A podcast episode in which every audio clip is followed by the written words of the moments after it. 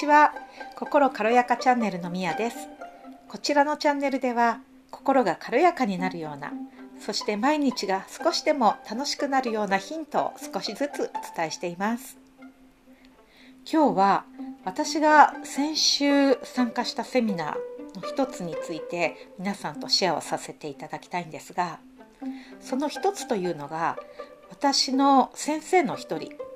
え私がですね2019年だったかなに1年間あるプログラムを受講していたんですけれどもその時の先生と池川明さんという方の対談だったんですね。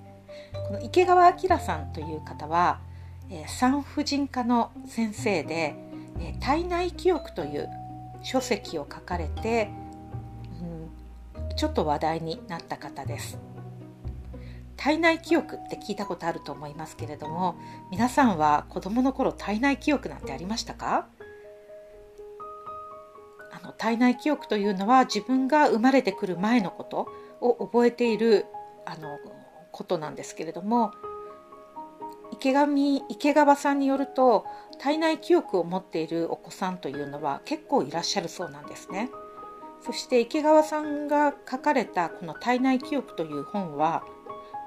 そういう体内記憶を持っているお子さん何千人かにお話を聞いてこの本にまとめたというものです。でこの本によりますと自分が生まれる前というのはお母さんのお腹の中ですよね。でもそのお母さんのお腹の中にいることを覚えているだけではなくってもっともっと前のこと自分がお母さんのお腹の中に入ってくるまでのことを覚えているっていうことなんです。で多くのお子さんたちが話すには、えー、お母さんのお腹に入る前までは宇宙のどこかにいたっていうんですよね。宇宙のどこかにいてそして、えー、地球を見つけて地球の中でも日本を見つけて日本の中でも自分の両親お母さんを見つけてそれは全部自分の選択でやっているっていうことなんです。なので私たちは両親を選んできているっていうことなんですよね。で両親を選んできているだけではなくって生まれる日にちとか生まれる場所とかそういうのももう全て自分で決めてきていてさらにはですよなんとどういう人生にするかっていうことももう決めてこの世に来ているっていうんです。なんかねそれを聞くとえー、なんか私こんなこと決めてきたの？もっと違うことを決めてきたかったのになんて私は思っちゃうんですけれどもなんかちょっと不思議な感じですよね。でもそのお話を聞いた時にあの私はアストロロジーつまり先生術をやるんですけれども私たちは生まれてくる場所とか時間とか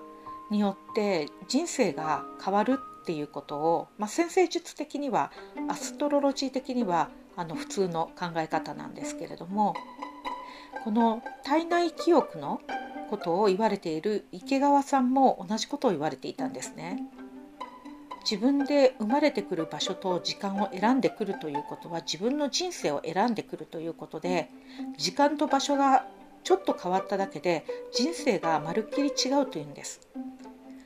そして池川さん曰くどうして違うかというと宇宙からのエネルギーによってその影響を受けるからっておっしゃってたんです。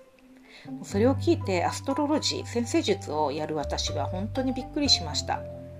スピリチュアルの方々がそういうことを言うのは本当に皆さんそうなんですけれども池川先生のように医学を勉強されて科学的な根拠のもとに全てを動かしているような方がそのようなことを言われているということが私にはとっても驚きだったんですね。